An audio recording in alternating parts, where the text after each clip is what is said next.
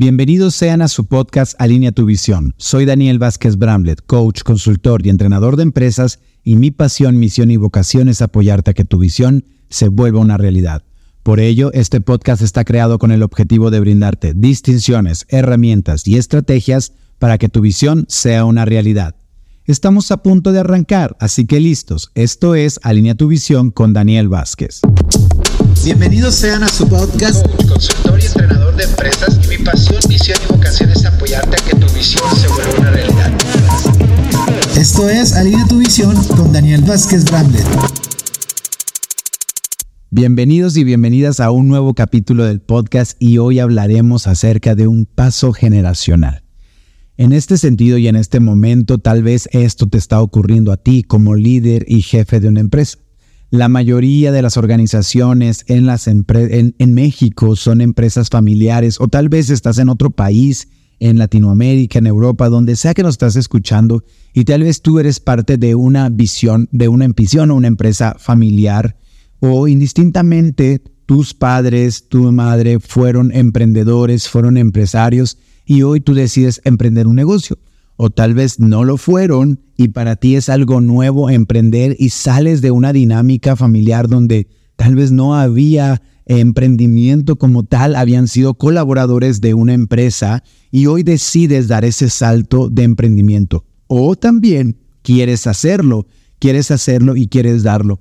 Y fíjate que algo bien importante que quiero compartirte el día de hoy es cuando nosotros como, como personas, justamente por aprendizajes del pasado, estamos tan vinculados a ello, es todo lo conocido, que dar ese paso a crear algo nuevo y diferente para dar un paso a la evolución de nuestra vida profesional y personal, a veces nos sentimos estancados y que vamos a hablar hoy de temas que a veces eh, no, no, no están en el tema nada más del entrenamiento, de coaching o consultoría empresarial, sino que también nos vamos a meter a un punto de grado terapéutico donde la terapia, eh, la conciencia va a ser una herramienta muy poderosa que si tú detectas que estás en esto, es importante que vayas con una especialista, con un especialista a trabajar estos temas. Yo siempre he dicho que en We One, en nuestros entrenamientos, no damos proceso terapéutico en nuestros entrenamientos, pero sí es el inicio de distinguir y poner conciencia que tal vez hay una información que requiero clarificar en mi vida que me está deteniendo hoy para lograr ese avance y ese crecimiento. Y fíjense que algo que les voy a compartir este podcast ah, comenzando desde lo que ha ocurrido con varias empresas. Fíjense que eh, generaciones anteriores, las generaciones, las empresas que hoy existen, pues las fundaron, podemos decir, baby boomers, ¿no? Esas personas que nacieron en, en la Segunda Guerra Mundial, después de la Segunda Guerra Mundial, y que viendo el contexto de, contexto de, a nivel económico, ¿no? Muchos tuvieron la pos habían posibilidades enormes. ¿Esto qué quiere decir? que el mercado estaba libre, estaba fresco, ¿no? Listo para comenzar a construir empresas y organizaciones, lo cual a las personas que se aventuraron a emprender proyectos y negocios tuvieron la oportunidad de ser tal vez la primera tienda de ropa, ¿no? Ser la primera miscelánea. Y entonces se enfocaban tanto en la parte operativa, en trabajar, y no había un desarrollo tecnológico como tal. Todo era a través de las personas, todo era a través de la parte operativa y fueron de esa manera abarcando y creciendo. Su impulso era crecer, eh, tomar, alcanzar y desde una parte operativa. Después la siguiente generación fueron hijos que tal vez se quedaron en una parte operativa o decidieron estudiar una carrera, salir al mundo, estudiar una carrera, traer nuevas maneras y nueva información. ¿Y cuántas historias yo he escuchado en las empresas que el papá o el abuelo en este sentido le decía a su hijo que eso no era trabajo, estar en la computadora, estar en la máquina de escribir o estar en, haciendo cierto tipo de actividades no era trabajo. El trabajo era frente a la gente o produciendo o creando desde ese lugar porque era el lugar conocido. Entonces hay una generación que les digo que es hoy día de las personas que tienen alrededor entre 30, 35 años a 45, 55 años que son hijos de esta generación o que son nietos también de esta generación que ya hoy en día tienen, te digo, 45 o 50 años, es una generación que que ahorita lo vamos a decir, se quedó en esa parte, en esa confrontación de decir, a ver, esto es la nueva manera de querer hacer un negocio, pero está la vieja manera. Y luego hoy ya nos alcanzó una nueva generación de jóvenes que nacieron con toda la revolución de la tecnología y que definitivamente la captación de la información o de tener un propósito y un sentido en lo que hacemos es totalmente hoy algo nuevo, algo nuevo en la manera en cómo comprenden la vida profesional. Las nuevas generaciones buscan tener un equilibrio en sus vidas, ¿no? Las generaciones anteriores, y yo los digo, ¿no? Hay estos empresarios, los baby boomers, los empresarios antiguos, y todavía hay algunos con esta cultura que cuando un nuevo colaborador llega, les dice, Tú me deberías de pagar a mí por darte la oportunidad de trabajar aquí, porque te voy a dar conocimiento, te voy a dar práctica, te estoy dando la oportunidad de aprender. Entonces, a veces eso hoy puede sonar totalmente abusivo, de decir las nuevas generaciones lo ven como algo totalmente abusivo y claramente, por decir, oye, pero yo estoy aportando, yo estoy sumando, aunque no tenga experiencia, estoy sumando con, tal vez con, con tiempo, con, con acciones, con conocimientos. Y justamente las nuevas generaciones y, estas generaciones anteriores, perdón, estaban dispuestas a dar su vida por su empleo, dar su vida por su trabajo. El empleo era el, foco central de la vida. La segunda generación también en ese sentido. Y la tercera, definitivamente hoy en día los jóvenes no ponen su trabajo en el centro de la vida, sino ponen todas las áreas, su satisfacción, su propósito, su vida en el centro y todo alrededor, todo gira alrededor de ello cómo todo esto me puede sumar a mi crecimiento personal, a mi vida, a mi intención. Y entonces si el trabajo no va alineado con esa paz, con esa felicidad que quiero yo lograr, pues evidentemente voy a cambiar de trabajo. Y hoy vemos una suma de rotación laboral altísima por ese, por ese efecto justamente, donde la, las nuevas generaciones y después de una pandemia, evidentemente las personas buscan un equilibrio, un equilibrio en su vida. La gente quiere pasar tiempo con su familia, quieren pasar tiempo con sus hijos. Las generaciones anteriores fueron niños abandonados que hoy son dueños de empresas, tal vez empresarios que son profesionistas que fueron abandonados por sus padres, podemos decir, para sacarlos adelante en el sentido que no convivían con ellos por estar mucho tiempo en el trabajo. Y hoy ese efecto pues ha venido y generado un rebote en la manera de cómo vamos a vivir nuestra vida profesional y personal. ¿Por qué les comparto todo esto y a dónde voy con estas diferencias de estas generaciones o de estos grupos? Es que tal vez tú hoy que estás, eh, o vamos a abordarlo de esta manera, vamos a abordarlo, cuál es ese paso generacional que tú requieres integrar. Ninguna de estas generaciones podemos decir que están mal o podemos juzgarlas o calificarlas lo que podemos ver son las áreas de aprendizaje que necesita cada generación para evolucionar y también reconocer las cualidades de cada generación.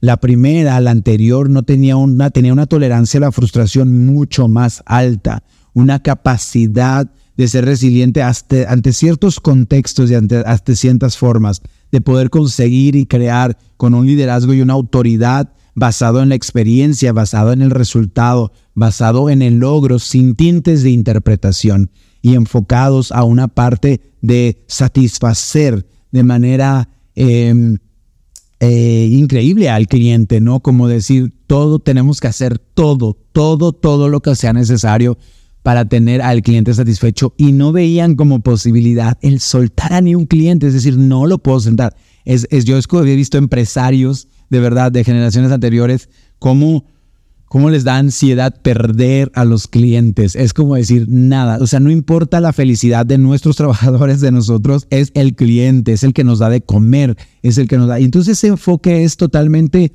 pues, pues en su extremo puede ser desequilibrado, pero vean cómo hay un enfoque claro en lograr ese resultado, en lograr ese crecimiento. La siguiente generación, como te decía, es facilitar procesos crear procesos de una manera diferente, poner un orden, una estructura. Y ese es ahí donde hay un, gran jalón en las generaciones y es el punto bien importante de llegar a este, a este podcast.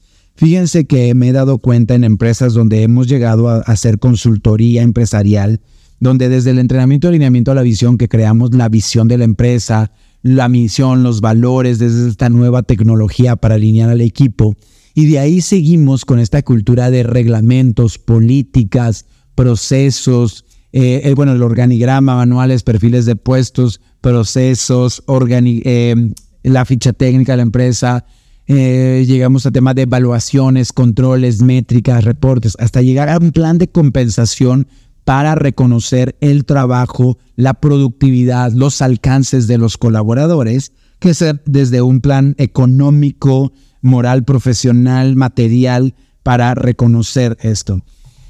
Es bien interesante porque estas generaciones no pueden pasar a esa parte estratégica para tener un equipo con todo lo que se requiere para ser un equipo de alto desempeño. A lo que voy es que muchos directores generales, muchos jefes de área siguen en la antigua, o sea, aunque saben que es muy importante trabajar en un liderazgo efectivo, trabajar en el tema de alineamiento a la visión, que estas nuevas generaciones buscan un sentido, que no les gusta recibir órdenes huecas, sino que de gente con una calidad de vida eh, atractiva o de recibir órdenes de alguien que, que, sabe lo que hace, que es congruente, sobre todo mucho. Las nuevas generaciones son muy observadores de la congruencia. A ver, tú me estás ordenando, pero tú llegas tarde, tú no estás haciendo lo que te corresponde. ¿Cómo me vas a mandar tú a mí? O sea, ellos tienen la capacidad de hablar, de speak out. ¿Por qué? Porque tienen la capacidad. Antes recuerda que las generaciones anteriores decía, oye, respeta a tu, a tu jefe, ¿no? Tú no le puedes contradecir.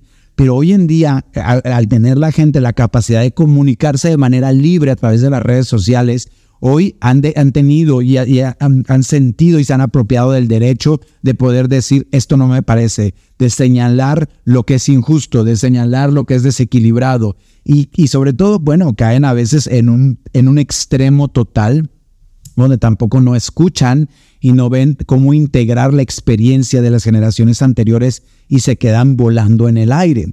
Entonces, por eso es muy importante, te decía, que las nuevas generaciones tienen ese sentido, ese avance, ese propósito, y muchas veces los líderes se quedan en una parte operativa. Como también estas nuevas generaciones carecen de esa parte operativa porque están acostumbrados más a un tema de tecnología que cuando es empresas pequeñas, medianas, que tienen que muchos trabajos de, ser operativo en, en ciertas situaciones o de resolver conflictos o en momentos de crisis tomar decisiones, que son cosas que no se aprenden en las redes sociales ni en la tecnología. Justamente la gente, los directivos, hoy yo he visto cómo se enfocan mucho en la parte comercial, cómo se enfocan mucho en una parte operativa y no están dando un salto, o sea, están como enfocados en que las cosas sucedan para que, como te decía, como en la vieja escuela, sin poder subir a, a un paso directivo, a un paso de dirigir al equipo, de un paso de construir el contexto para que el equipo funcione de una manera positiva. Fíjense, eso es bien, bien interesante, porque cuando yo he entrenado a las empresas, a los directores, a los dueños, en, en todo esto, de verdad, y empresas y dueños, de, verdad no saben la cantidad de empresas, dueños de empresas, directores, que, contratan a, asesores, a consultores empresariales para hacer sus procesos, sus manuales, porque saben que son importantes. Es más, tienen ISO 9000, tienen certificaciones muy importantes, pero son los mismos dueños que, que los saltan o que no le dan el valor o la prioridad de seguir toda esta nueva cultura. ¿Por qué? Porque los jala, y como lo decíamos en el anterior podcast, los jala y los atrae la vieja escuela. Y esa vieja escuela es bien interesante porque cuando son, cuando son, fíjense, cuando son empresas familiares es una lealtad a papá y a mamá. Y esa es la parte terapéutica a la que yo quiero que escuches. Tal vez si hoy tú sientes que no puedes dar un salto, que estás teniendo los mismos conflictos de siempre tu empresa, que está habiendo una rotación laboral muy alta, que aunque escuchas que esto es de valor, esto es importante, pero no lo estás haciendo y hay una gran resistencia en dar esos pasos, en crear una cultura organizacional favorable, con un ambiente laboral positivo, mucho más humanista y te está costando trabajo llevar todo eso a la práctica es porque claramente tú no lo viviste. Tú no lo viviste en casa, no lo viviste en la empresa de tus padres, no lo viviste, no tienes una referencia integrada y al contrario, parecería una traición hacer negocios de una manera diferente, dar ese salto cuántico, dar ese salto generacional pareciera muy difícil porque hablamos de una lealtad con papá y mamá. Es como perder a papá y mamá. Es como sentir que no soy parte de ellos, que estoy renunciando a mi familia y que me voy a quedar solo o sola. Bueno, este tema de lealtades hay autores increíbles que lo puedes estudiar, leer, comprender de cómo a veces justamente desde esa conciencia, desde esa dinámica familiar, no podemos saltar y dar y rebasar a papá y a mamá. No podemos rebasar a, esas, esos referentes, cualquiera que, cualquiera que sean. Entonces tú debes de, comprender y de ser consciente de esta lealtad para poder ir atravesándola en el camino, honrar eso, eso anterior, honrar eso anterior a través de la evolución misma. Entonces, para ustedes que están escuchando y lo han, y lo han vivido han estado, hoy se cuestionan y se preguntan, ¿por qué hoy no puedo o tengo una gran resistencia a llevar a cabo? Y no solamente lo digo para dueños, directores, sino también lo hablo para ti, colaborador, que, que ha sido un gran desafío pasar de una parte individual, donde tú tal vez te es más fácil trabajar de manera individual, a pasar a un trabajo colaborativo pues ese es un punto. ¿Cuáles son esas lealtades? ¿Cuáles son esos, esas, esas creencias, esos aprendizajes que, que justamente te quedaste anclado, te quedaste con esa lealtad y que hoy te da una resistencia crear algo nuevo? ¿Por qué? Porque yo he visto cómo nuevas generaciones, nuevos talentos, nuevas personas que llegan a las empresas de verdad que pueden hacer una gran diferencia cuando el jefe, cuando el líder está estancado en sus lealtades, está estancado en su vieja escuela, donde no puede evolucionar, donde se queda aquilosado con su razón, con su manera autoritaria de dirigir, o que se queda como lo más importante es operativo y no tiene reuniones con su equipo, no conecta con su equipo, no trabaja o es congruente con las reglas, con las políticas, en ese momento que pasa, que esa gente con talento, que está en otra órbita, que está en otro, con otro giro de atracción, que no, que no ve el centro del trabajo, entonces se va. Yo he escuchado de verdad empresarias y empresarios que dicen, es que si no, a mí me deja queda claro que esa persona que a las seis en punto agarra sus cosas y se va, no está comprometida con la empresa. Fíjense, que no está comprometida porque, porque no se quiere quedar más tiempo. Cuando lo necesitamos no quiere estar cuando tal vez esa persona es de un talento que ha trabajado todo el día, ha sido comprometido, tiene planes, tiene una vida allá afuera, porque recuerda que su centro no es el trabajo y de repente por errores de otras personas o errores de dirección, tiene que quedarse.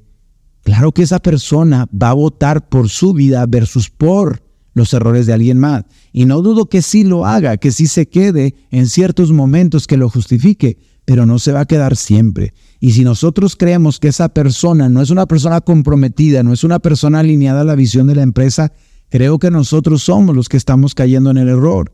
Y como lo decía con un asesor y un consultor, estábamos en un entrenamiento y decía, oye Daniel, porque estábamos viendo el tema de cómo la gente se mueve por dolor y por visión. Y me decía, yo como asesor muchas veces me cabe una gran duda de yo no entiendo porque hay colaboradores que se comportan como se comportan y los dueños muchas veces llegan a la, asesoría a decir, oye, mi gente no es proactiva, ayúdame a que sea proactiva.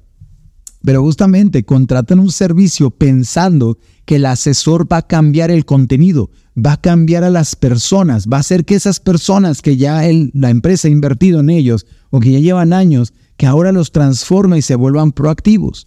Y la pregunta que debemos de hacer, dueños, es, líderes de área, es, ¿qué es lo que estoy haciendo yo? ¿Cuál es el contexto que yo he creado que hace que mi gente no sea proactiva?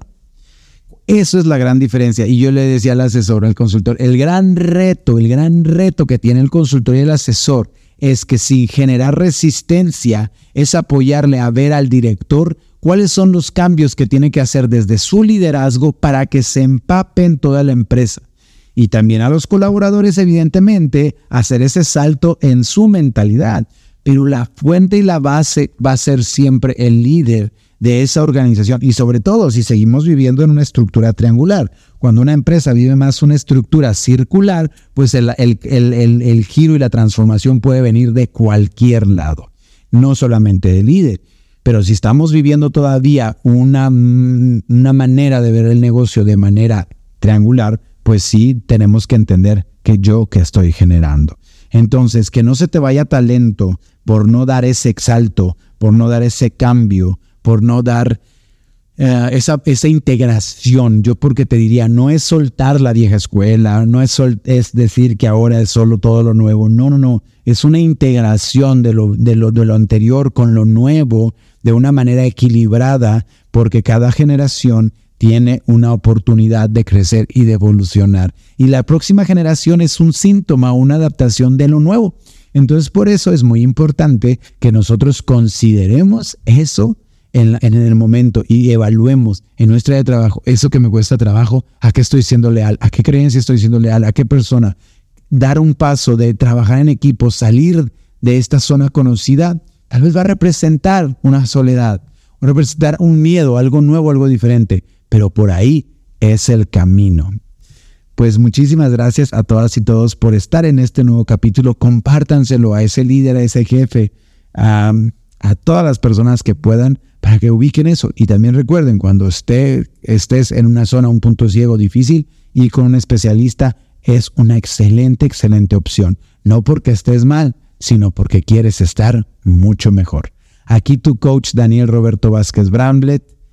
Te mando un gran saludo. Recuerda nuestras redes sociales, nuestro Facebook, nuestro, nuestro Instagram, we1.mx, coach Daniel Vázquez Bramblet. Y te veo en nuestro próximo capítulo.